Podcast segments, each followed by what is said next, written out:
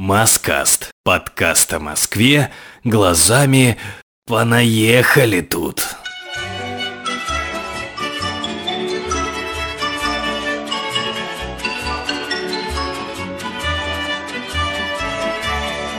Историческая площадь Москвы с триумфальным прошлым и поэтическим настоящим сегодня является не только точкой сбора молодежи и популярным местом для первой встречи с девушкой, но и культурной достопримечательностью всего Тверского района. Это Маскаст и мы на Маяковке. А в ноктюрн сыграть могли бы на флейтах водосточных труб?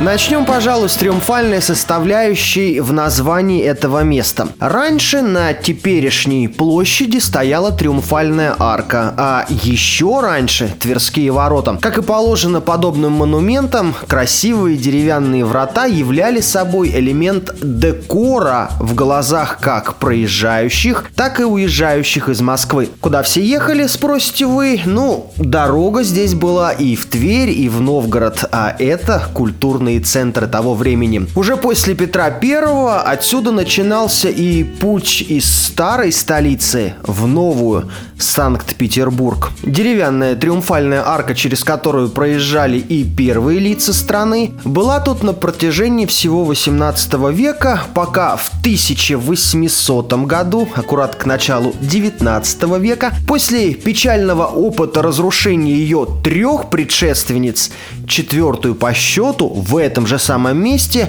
устанавливать не стали. Так площадь стала триумфальной, но без арок и без ворот. Ну а в советский период и вовсе переименовалась в Маяковскую. Монумент великому советскому писателю здесь было решено установить еще в 1940 году, но в планы вмешалась война. И воплотить их в реальность пришлось только через 18 лет. Усилиями скульптора Александра Кибальникова и архитектора Дмитрия Чичулина летом 58-го здесь появился бронзовый глашатай революции. Высотой, кстати, 6 метров, а на постаменте все 10. Сразу после открытия продвинутая студенческая молодежь, да и вообще все неравнодушные люди решили собираться здесь по выходным еженедельно стихи читать и антисоветчину разводить. Ну, в 60-х годах в числе участников таких стихочтений у Маяковского были э, Евтушенко, Вознесенский, Роберт Рождественский и многие другие. Кстати, эта традиция будет жить еще долго и в настоящее время тоже имеет место быть. И планы, что раньше на станциях лбов задерживал нищенство тормоз, сегодня встают из дня голубого, железом и камнем формясь. И я, как весну человечества, рожденную в трудах и в бою, пою мое отечество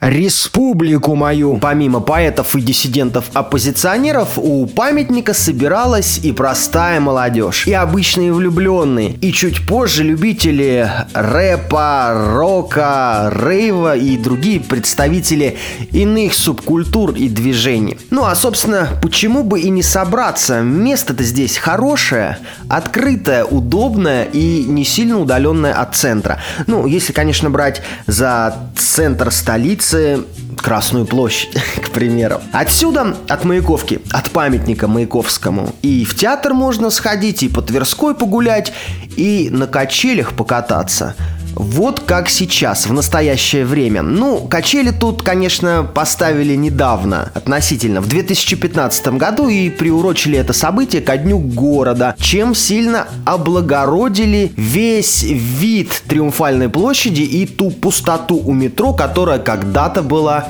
обычной автомобильной парковкой. Кстати, о театре. Ну, если уж мы собрались прогуливаться или пригласили свою даму именно туда. У него здесь своя история.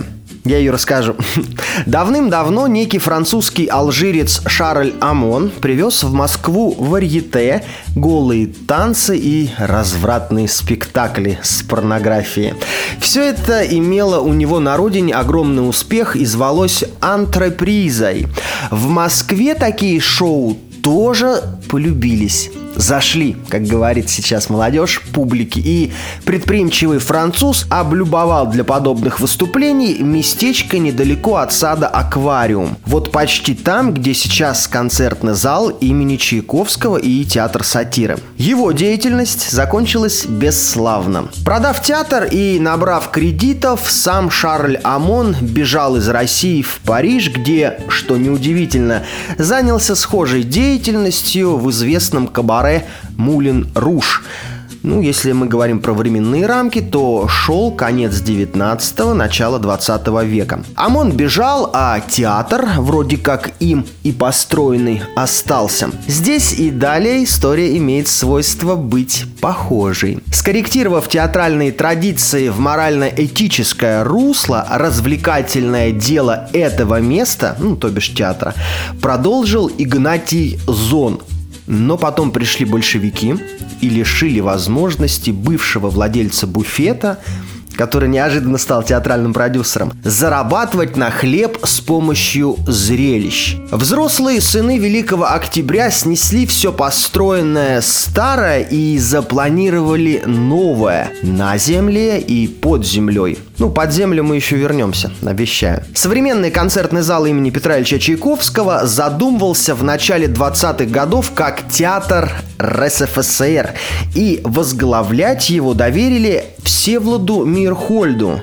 имя знакомое и фамилия тоже знакомая. Он и товарищи руководили этим театром целых 18 лет и даже планировали своего рода апгрейд, после которого будет создан самый большой в Москве театр будущего. Но 8 января 1938 года место это закрыли, перестройку-стройку заморозили, а 2 февраля 1940 года Мирхольда расстреляли по 58 статье Уголовного кодекса Российской Социалистической Федеративной Советской Республики в редакции 26 года и гласит она следующим образом «Измена Родине и контрреволюционная деятельность». Недострой Герой со временем был передан Московской филармонии, а далее стал частью входа в метро и с годами приобрел нынешний вид – получив имя в честь гения русской музыки Петра Ильича Чайковского. Говорят, что акустика, которую планировал использовать в своих постановках Мирхольд, как раз-таки послужила фундаментом для будущей эксплуатации этого здания. Ну, имейте в виду, концертный зал имени Петра Ильича Чайковского имеет такую историю. Маяковский любил посещать постановки театра Мирхольда, кстати, еще когда жил в Москве и вообще когда был жив. Рядом еще один театр, театр сатиры. Правда, с ним история намного проще. Это бывший цирк братьев Никитиных. Ну, естественно, в 20-х годах, когда все приватизировали э, большевики, это второй госцирк. Первый госцирк располагался Правильно, на Цветном бульваре. Как цирк трансформировался в театр сатиры, я скажу коротко. Летом 1923 года у группы энтузиастов, сатириков журнала «Крокодил», режиссеров и актеров московских театров и кабаре, ну их там много творческих людей, появилась идея организовать театр, сатирический театр. И спустя год, осенью 1924 года, он появился. А еще через три года уже филиалом переехал в тот самый госцирк, облюбовав это место навсегда. В разные годы э, на сцене театра сатиры служили Евгений Вестник, Спартак Мишулин, привет всем его детям, Татьяна Васильева, Анатолий Попанов, Андрей Миронов, Ольга Аросева, Федор Добронравов и многие-многие другие. Ну, как-то так. Давайте от театра к более приземленному, но не менее важному искусству кино перейдем. И это все на Маяковке, обратите внимание. На месте торца здания, стоящего точно напротив двух соседствующих ныне культурных пластов Маяковки, располагался один из первых кинотеатров в Москве, так называемый Дом Ханжонкова. Ну, грубо говоря, точно напротив концертного зала Чайковского современного и театра сатиры стоит, стоял когда-то дом Ханжонкова. Слушайте дальше. До революции он был Пегасом и принадлежал некоему Александру Ханжонкову. Это первый кинопродюсер, еще до революционной России. Как писали современники о его детище, в этот кинотеатр шла вся Москва. Ну, наверное, все-таки весь цвет Москвы, чтобы не только посмотреть новинки российского экрана, но и увидеть самый современный и культурный синематограф до революции. В советский период времени он, естественно, был приватизирован властью и неоднократно менял свое название. До 20-х годов был Горном, потом Межрабпромом и в 1936 стал современным кинотеатром Москва. А с 50-х, прям стоит заметить, что весь вот этот современный облик Маяковки все-таки зарождался в 50-х. В общем, с 50-х здание этого кинотеатра было встроено в новую многоэтажку Министерства общего машиностроения. Случай поистине уникальный, дорогие друзья, дорогой друг. Старый кинотеатр встроили в новое здание. Сейчас его очертания можно увидеть, если только приглядеться. Ну и, конечно же, бывшее Министерство оборонной промышленности СССР отлично видно со всех концов Триумфальной площади. Ведомство уже давно не существует, но все, те, все в тех же 50-х годах отсюда курировали космические проекты Королева, пуски ракет типа Р-7 и даже строительство космодрома Байконур. Теперь давайте спустимся под землю.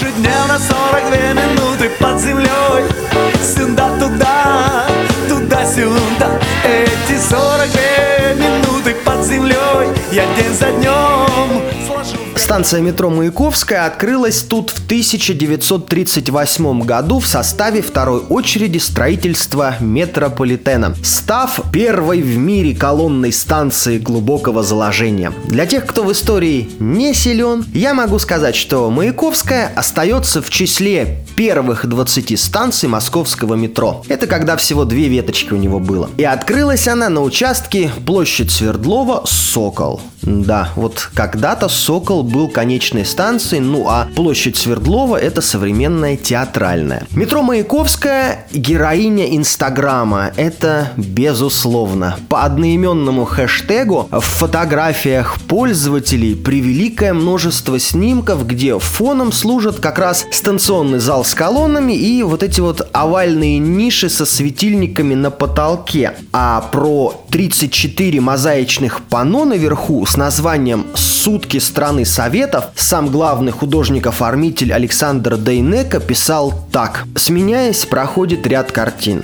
Стройки страны, Тракторы и комбайны идут по необъятным колхозным полям. Цветут сады, зреют плоды, небеса. День и ночь заняты самолетами. Молодежь героически работает и замечательно отдыхает, готовя себя к труду и обороне. Жизнь СССР бьет полным пульсом круглые сутки. И ведь не поспоришь, за этот проект, опять же, совместный с архитектором Алексеем Душкиным и под под руководством Дмитрия Чучулина Маяковская получила гран-при на Всемирной выставке в Нью-Йорке 1939 года. В завершении выпуска немного о еще одном ориентире Маяковки гостиницы «Пекин». Здание, которое закладывали на углу Большой Садовой, должно было послужить доминантой всей площади. Кстати, ансамблем Маяковки занимался небезызвестный градостроитель Дмитрий Чечулин. Говорил я про него? Ну, если говорил, то повторение мать учения. Он на минуточку главный архитектор Москвы был. А проектируемый объект будущего отеля «Пекин» по первоначальному замыслу должен был стать генштабом, управляющим лагерями НКВД в СССР но не стал. Многим планам реконструкции Москвы 1935 года не суждено было сбыться. Война помешала, Сталин в конце концов умер, с лагерями, то неожиданно разгорелась дружба между СССР и Китаем. Вот именно последняя предопределила судьбу этого места, и в 1956 году московской публике предстала красавица гостиница «Пекин» с единственной настоящей китайской кухней в столице. Очередной символ сталинского ампира можно изучать пристально и внимательно, открывая для себя что-то новое, что-то старое. Ну вот, например, не так давно я узнал, что четыре силуэта, четыре скульптуры на бельведере гостиницы – это защитник, я их перечисляю, защитник, ну, очевидно, солдат, да? Колхозница, рабочий и учительница. Вот так вот. Да и вообще, местечко это уникальное. Я про гостиницу. Забронировать номер эконом-класса тут стоит э, около 4000 рублей. На мой взгляд, если мы сравниваем цены московского центра, то это не так уж и дорого за одни сутки проживания в 13 квадратных метрах с телевизором, кабельным, кабельным телевидением, ну кабельный и телевизор, две же разные вещи, сейфом и чайной станцией. Что такое чайная станция? Гуглите, я не знаю. Ну, вроде бы все, что хотел сказать вам я, как всегда, приглашаю любых абсолютно желающих поделиться своими историями, заметками, рассказами, байками, легендами, впечатлениями о Москве, как в подкастах, ну, можно на видео, можно вместе со мной записать абсолютно бесплатно, так и в комментариях и личных сообщениях. В общем, э, делайте фидбэк, обратную связь, любую. Всем всегда рад. Всем спасибо. Иван Тюнин, Маскаст, год 2020. Обязательно услышимся. Пока.